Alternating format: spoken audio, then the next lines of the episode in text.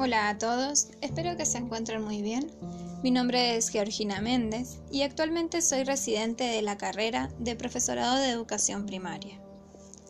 Este podcast está creado con la intención de poder acreditar el UDIE de producción de recursos digitales más allá de la pandemia y hace referencias a las problemáticas ambientales que se están viviendo en las grandes ciudades, como por ejemplo en nuestro gran y querido Mendoza pero sobre todo se hace énfasis en quién es el principal actor que produce esta problemática, es decir, en las personas.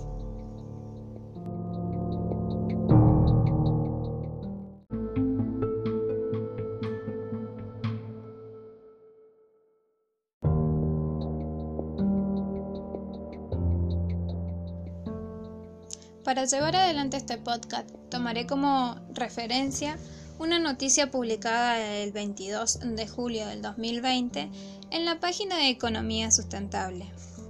Esta noticia nos habla sobre qué opinan los argentinos sobre la contaminación del medio ambiente. Señala específicamente la preocupación de estas personas sobre las problemáticas ambientales que se están sufriendo en el mundo entero.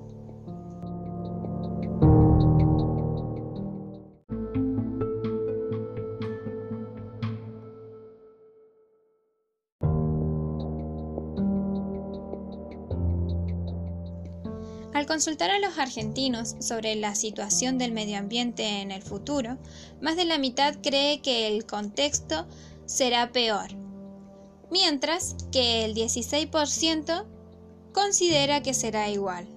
Solo un cuarto por ciento de la población cree que la situación en el futuro será mejor. ¿Qué opinas al respecto? ¿Consideras que las personas están tomando conciencia y actuando favorablemente ante esta situación?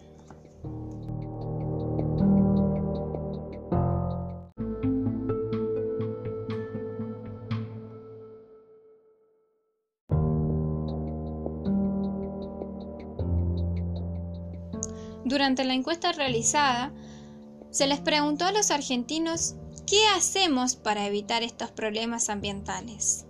9 de cada 10 de ellos respondieron que las empresas hacen poco o nada por el medio ambiente. Y en una magnitud similar piensan lo mismo en relación a la población en general. ¿Qué quiere decir esto? Esto quiere decir que ni las empresas ni las personas están actuando de forma favorable para poder prevenir las problemáticas ambientales que se están sufriendo.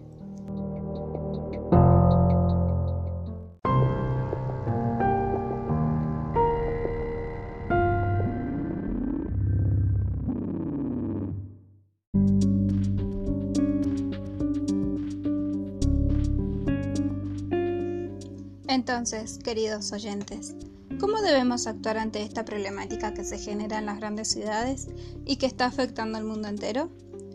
¿Crees que el cambio empieza por uno mismo y luego por los demás? Me despido con estas preguntas.